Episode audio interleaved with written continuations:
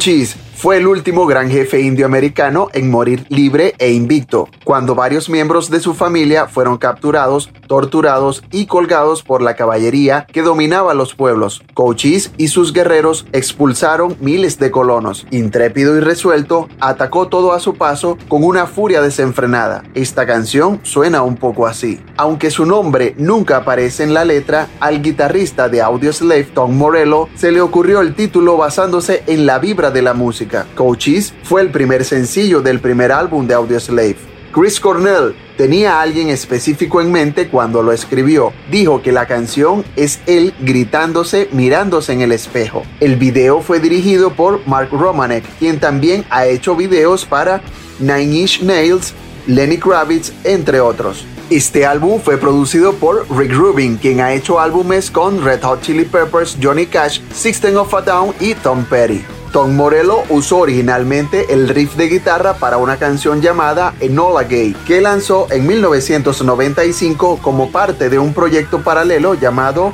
The Weatherman. Este programa está a cargo de Ya está buena Productions y los invitamos a disfrutar de estos 60 minutos de historia y anécdotas del rock en este vigésimo capítulo. Soy John Illich y esto es Old School Rock Radio.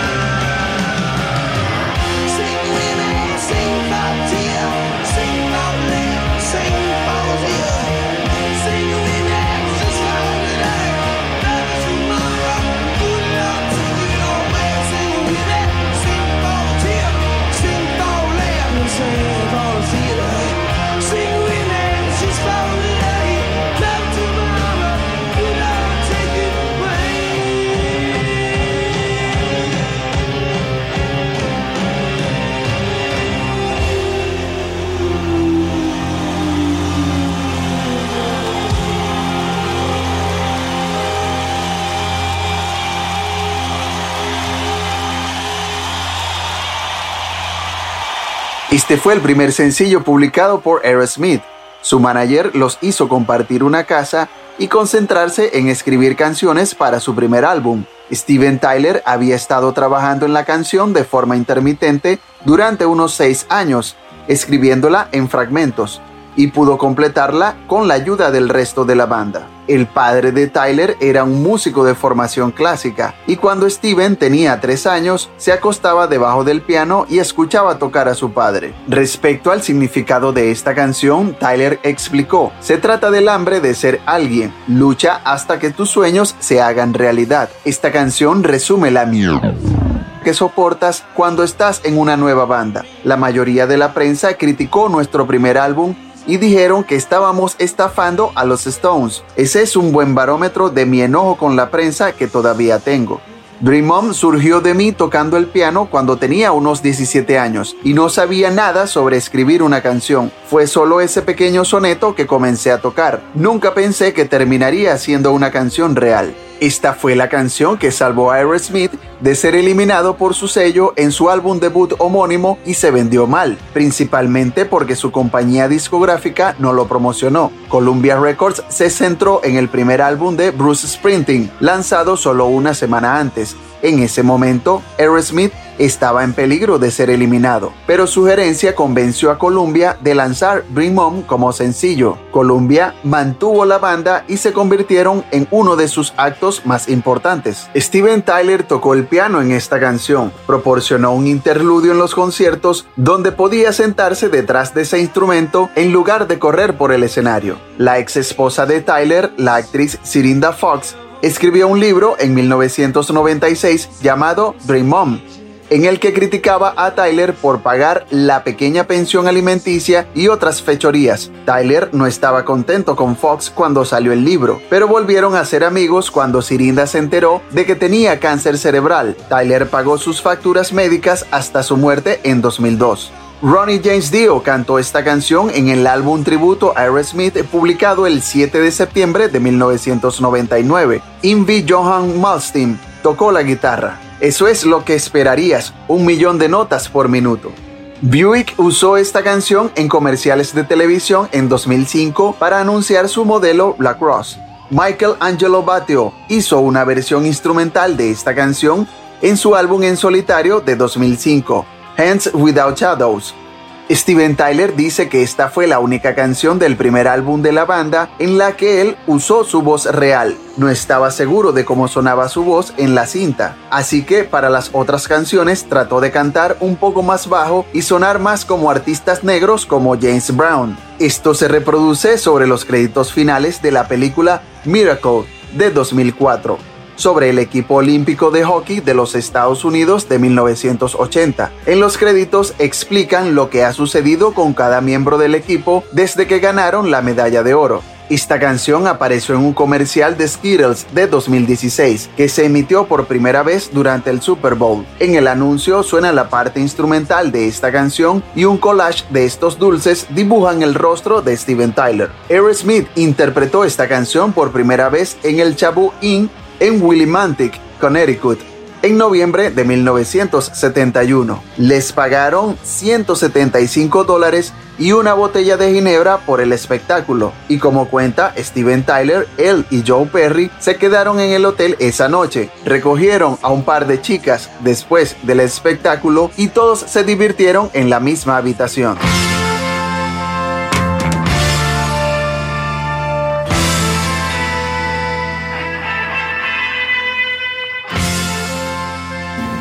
El ambiente lisérgico en tu vida. Old School Rock Radio. Irreverencia con clase.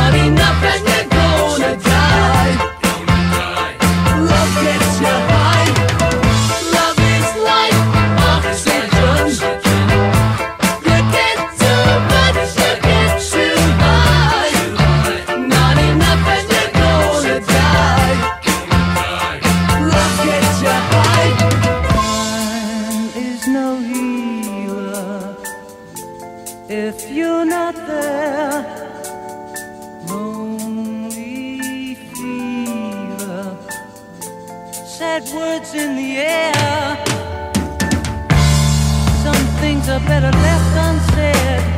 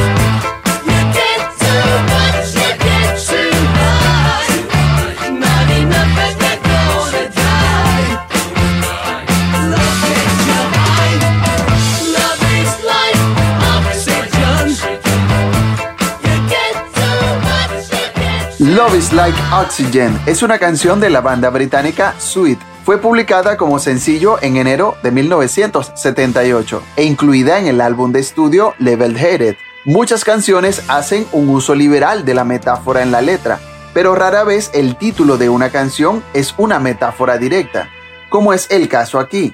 Sweet evita la sutileza ya que argumentan que el amor, al igual que el oxígeno, debe regularse constantemente. Uno de los títulos de canciones más serenos de Sweet. Este fue el último éxito top 10 de esta banda en Estados Unidos, Reino Unido y Alemania, ya que el grupo dejó la escena glam rock por la atmósfera más lujosa del rock orientado al adulto. El guitarrista de Sweet, Andy Scott, escribió esta canción y fue nominado a un premio Ivor Novello por la composición. Perdió ante Baker Street, de Jerry Rafferty. Level Headed fue el primer álbum de Sweet para su nuevo sello Polydor. Al igual que Electric Light Orchestra, se encontraron experimentando mezclando rock y sonidos clásicos. En 2002, Andy Scott dijo, Habíamos terminado con nuestra primera compañía discográfica y habíamos comenzado un proyecto para otra. En ese momento había llegado la era de los Sex Pistols y la forma en que la gente pensaba en la música alcanzó nuevas dimensiones. Nadie sabía lo que vendría después. Ya éramos una banda en parte rock, en parte metal. Por lo tanto, en el área que fue más tocada por los cambios fue entonces cuando escribí la canción Love is Like Oxygen y luego la idea de esta composición vino en un estilo que en ese momento era totalmente nuevo, pero que se adaptaba a nosotros. Creo que funcionó bien. Por supuesto que la gente no lo aceptó tan fácilmente. Que Level Hated es un buen álbum y que logró venderse en todo el mundo. No necesitas escoger otra escuela. Esta es la única que explota tus sentidos. All School Rock Radio.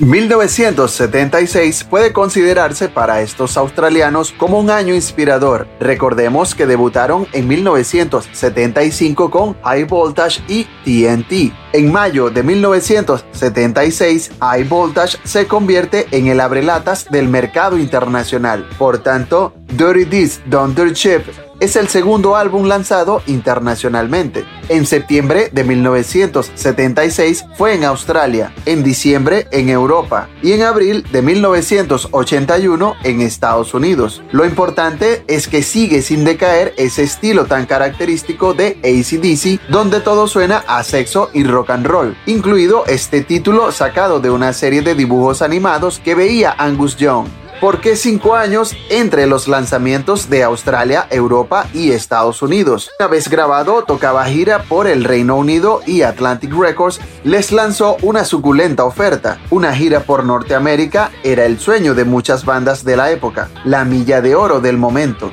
Decisión a cara o cruz, eligieron esperar, darse a conocer más y seguir componiendo.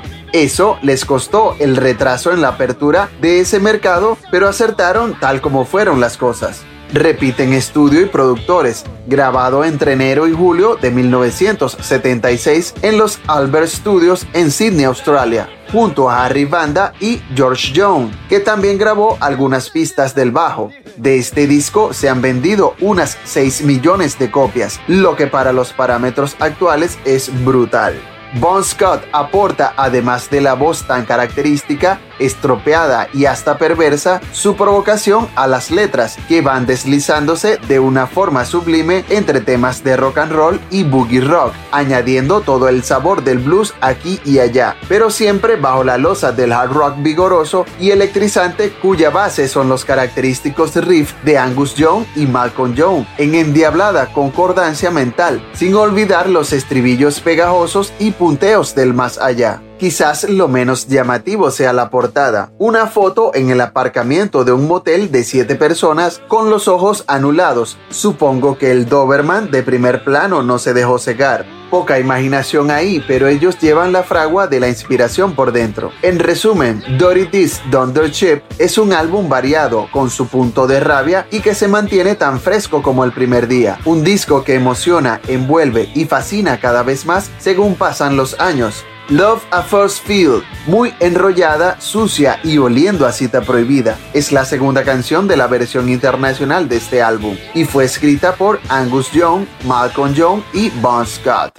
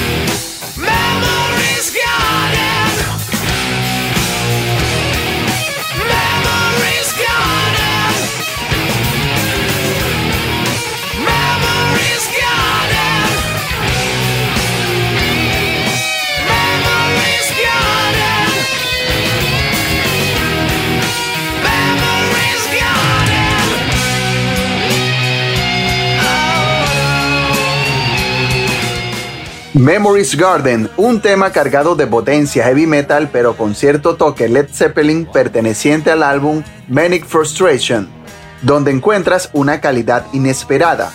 Si buscas el resto de la discografía de Trouble, se trata de una banda ligada a la corriente doom metal. Sus dos primeras obras son consideradas piedras angulares del funerario género que Black Sabbath inventó y que otros después de ellos desarrollaron. Trouble tuvo ciertos problemas a lo largo de su existencia, abusos de diferentes sustancias, diferencias entre sus músicos y los consecuentes cambios de formación que de ninguna forma sientan bien a una banda. Tras la edición de su tercer trabajo, las críticas y las ventas no fueron buenas y rescatados por la discográfica Def American de la mano de Rick Rubin, tuvieron un éxito bastante remarcable con este, su cuarto trabajo de homónima denominación, donde se alejaban del doom de influencia stoner que habían manufacturado hasta la fecha, para dejar que sus sesenteras influencias psicodélicas fluyeran sin nadie que las parara, logrando un excelente trabajo que les abrió las puertas del triunfo. El problema en cuestión muchas veces no radica en conseguir el respeto o la aceptación desde el público, sino conseguir un trabajo de confirmación que en teoría debería haber sido este Manic Frustration. No fue así.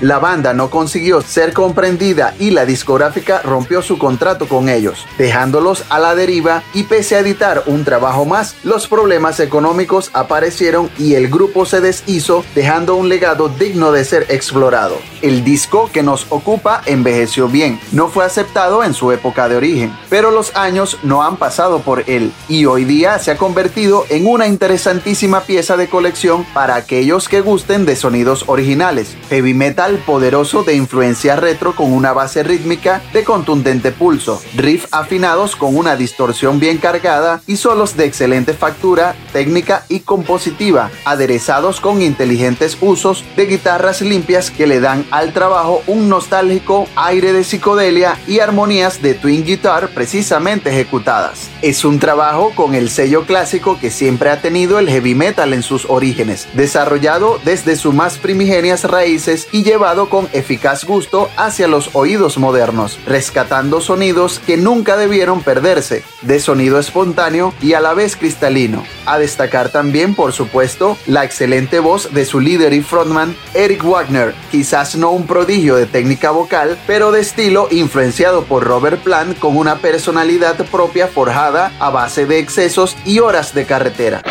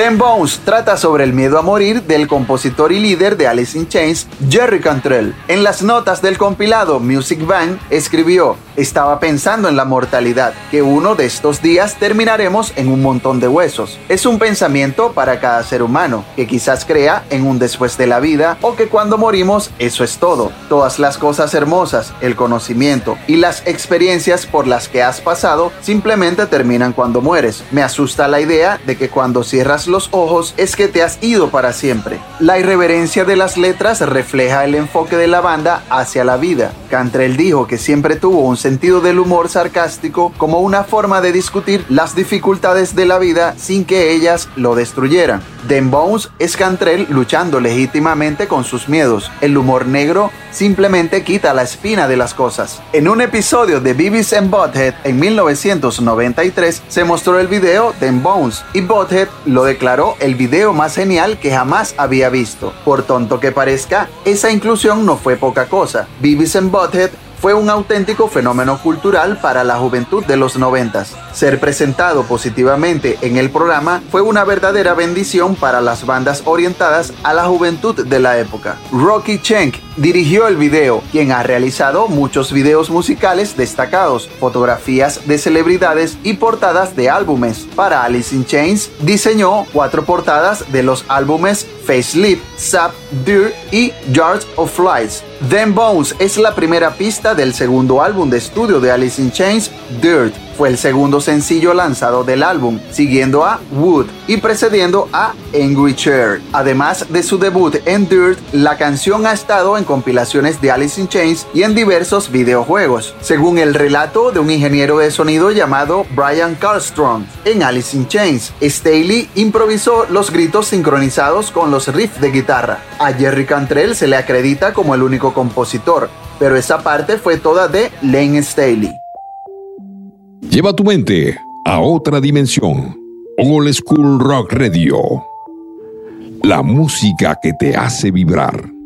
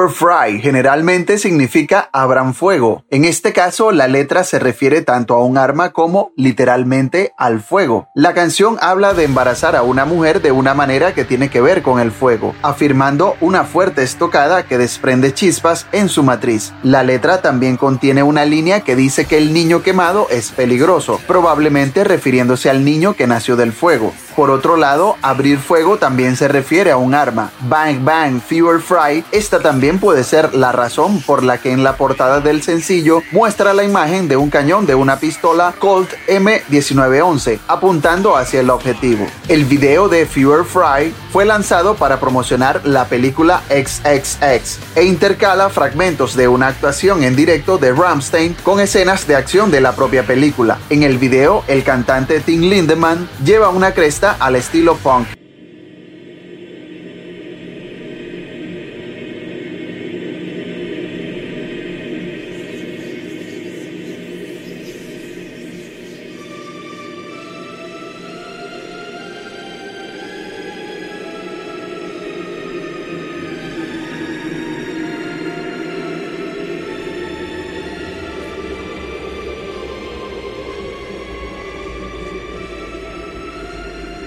Libera tus sentidos con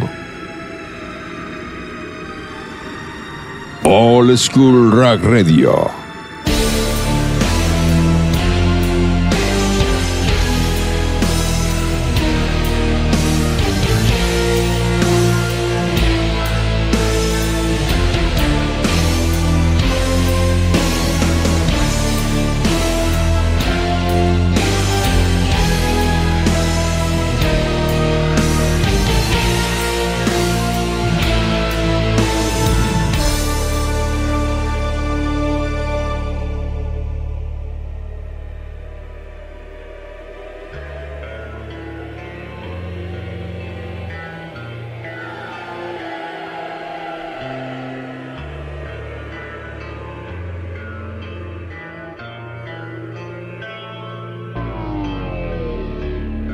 dark sphere surrounds us.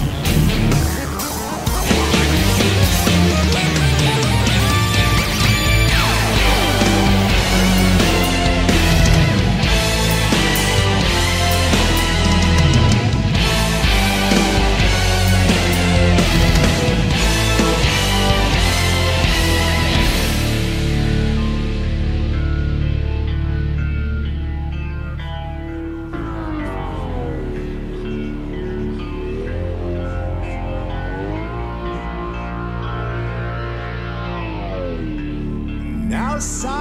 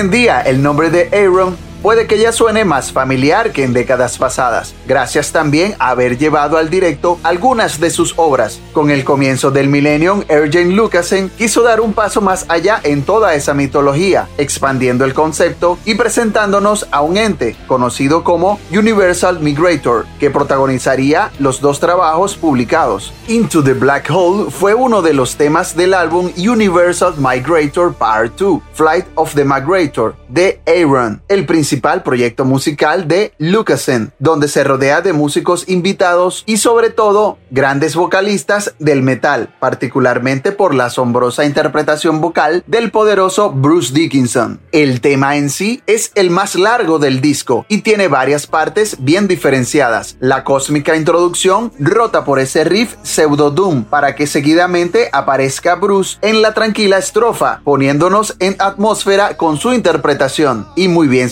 secundaria por esos coros extraterrestres. Además, es una oportunidad única de escucharle en territorio alejado de su banda madre, al menos en lo que hacían hasta ese momento. Arjen, aparte de muchas cosas, va sobrado también de ambientación y escuchando este tema no es menos. Con la música ya podemos perfectamente imaginarnos ante el agujero negro. El tema explota tras el segundo estribillo, con un interminable grito de Dickinson, demostrando por qué es uno de los mejores vocalistas de todos los tiempos. Esta parte, si bien es un medio tiempo, es dura y muy heavy. El riff que aparece dos segundos antes del minuto 6 es directamente un arma de destrucción craneal masiva. Nos lleva con su magistral voz hacia el épico final del corte, cerrando este en más de 10 minutos que, desde luego, no parecen tantos debido a lo genialmente estructurado que está. En este disco, junto a Dickinson, aportaron sus voces otros grandes cantantes como Lana Lane, Russell Allen, Damian Wilson, Fabio Leoni, Timo Cotipelto y Andy Deris. Acá tenemos un remix del tema que fue interpretado en el año 2000 y esta versión, explica Lucasen, es una remezcla del original. Fue lanzada a las redes recientemente en el mes de septiembre de 2022 y es sin duda alguna un deleite para aquellos paladares finos del metal.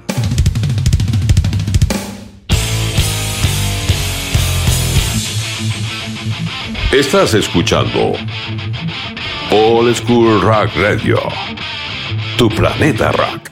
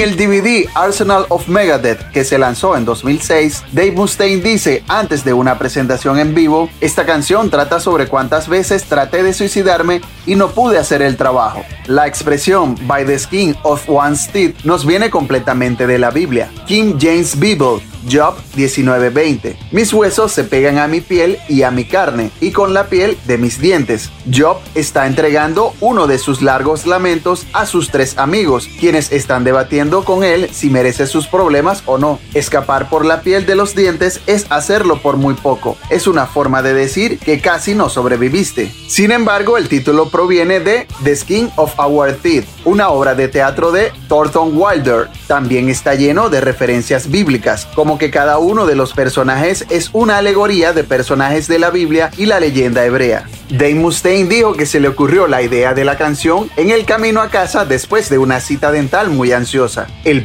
pelirrojo arrogante se cita además en una entrevista de 1992. MTV se volteó cuando vieron la letra de Skin of My Teeth porque pensaron que estaba promoviendo el suicidio. Nos ha llevado bastante tiempo hacer que nuestra relación con MTV sea políticamente correcta, así que no quiero salir y filmar un video sobre una canción que van a ver y decir, estás loco. Y si dicen, oye Dave, vamos a tocar tu canción, por más radical que sea, pero tienes que continuar y decir que la canción no trata sobre el suicidio. Countdown to Extinction es el álbum más exitoso de Megadeth, vendió más de 2 millones de copias y obtuvo doble platino. Si has oído hablar de la versión de Life of the Cow Palace de este álbum, te aseguramos que realmente existe ese lugar. Está en Daly City, California, anteriormente conocido como el Pabellón de Ganadería, y es propiedad del Departamento de Alimentos y Agricultura de California. Old School Rock Radio. Estamos llegando al final de este capítulo de Old School Rock Radio, un programa de Ya está bueno Productions. En la gerencia de producción y mercadeo, Yvette Petit de Rivera. En la dirección general, José Luis Cova. La edición de programación es de Keimir Atencio. Simón Petit es el voiceover. Nos pueden escuchar en esta estación radial o a través de www.mixcloud.com slash Old School Radio. También nos pueden encontrar en Spotify, Apple Music, Deezer, Amazon Music, Tuning Radio, iBox y todas las plataformas de podcast en la red. Visita nuestra cuenta de Instagram arroba Old School Rock Radio. Allí encontrarás nuestro entorno de programación y puedes interactuar con nosotros. Nos despedimos con Creator y el tema Extreme Aggression. Esto fue Old School Rock Radio. Soy John Illich. Hasta la próxima.